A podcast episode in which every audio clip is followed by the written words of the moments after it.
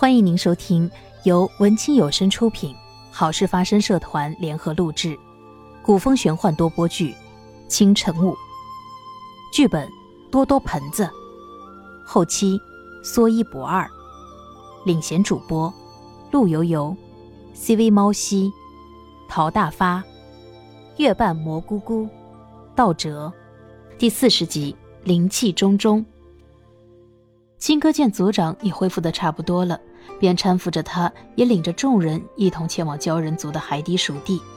因为樊城他们救醒了族长，鲛人族便把他们奉为上宾，给每一个人都戴上了珍珠和夜明珠做的项链。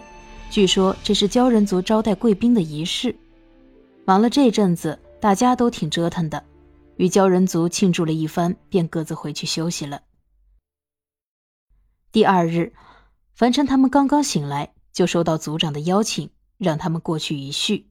原本众人便早就想请教族长关于东皇钟器灵的事情，只是昨天考虑到族长刚刚苏醒，需要休息，便暂时作罢了。如今族长主动邀请叙话，自然是求之不得。族长见到他们，笑呵呵地说：“昨夜我梦见了那个救我的小精灵，甚是机灵可爱。他让我转告你们，他在我的灵石之地生活的挺自在的。”你们不必过多伤感挂念，我就知道他去到哪儿都能适应很好的。凡尘安心了不少。我找你们来，一是为了转告小精灵的话，二是听青哥说，你们还有一事需要我的帮助。西尘点头说：“是的，前辈，我们此行除了寻找同盟，还想找到关于东皇钟的线索。皆因智罗带着上古神器盘古斧现世。”如今恐怕只有东皇钟能克制住盘古斧，帮您保住灵智和身体的那位女子，我们都猜想她就是我们一直在寻找的东皇钟器灵。她当时不愿意透露姓名来历，但我昨日也听青哥大致说了一下情况，正如当初他承诺我的，这千年来他确实保住我鲛人一族的一方平安，单凭这点就知道他绝非寻常神仙。按照你们的说法，他确实有可能是东皇钟的器灵。烈哥上前一步说道：“依你和东皇钟器灵的承诺，如果鲛人族遇到危险，他定会现身解救的。我们是不是可以借这样的契机寻到他？或许这是个办法，只是我所遇见的他性格孤傲清冷，不一定会愿意接触其他人。”凡尘拍拍胸脯说道：“前辈。”我们还带了一位故人来见他，他若是能现身，一切都好办。好，那你们有什么计策，如何让他现身解救？我们早已想好，如今东海之渊周围有不少魔兵出没，就为了找雪莲花。我们只要散播出去，雪莲花如今在鲛人族，他们一定会设法来抢夺。你们有危险，那我们自然就能见到他。可以。那我派人去散播信息，你们就在鲛人族这里等候他现身吧。与族长谈妥了，樊城便与小老头也说明了情况，请他到时可以相助。小老头嘱咐他们说道：“钟钟脾气古怪，切不可和他硬碰硬，最好尽快让我出来见他一下。”过了几日，外出查探的鲛人来报，也看到魔兵有所行动，但他们不懂水性。可已然掌握了潜入水中的法术，如今正在海岸边加紧训练，预计过不了多久便会发起进攻。樊城借着这段等待的时间，每日都会回到东海之渊，静观海面的动静。他相信，既然东海之渊是东皇钟所变，他自小又生长在这里，指不定他能感应到一些不寻常的力量。这天黄昏时分，魔兵终于发起进攻，他们也是有点本事的。找准了鲛人的属地，大批人马蜂拥而至。鲛人族早已做好了防御的准备，魔兵首轮进攻并没有讨到任何好处，但他们岂会轻易罢休？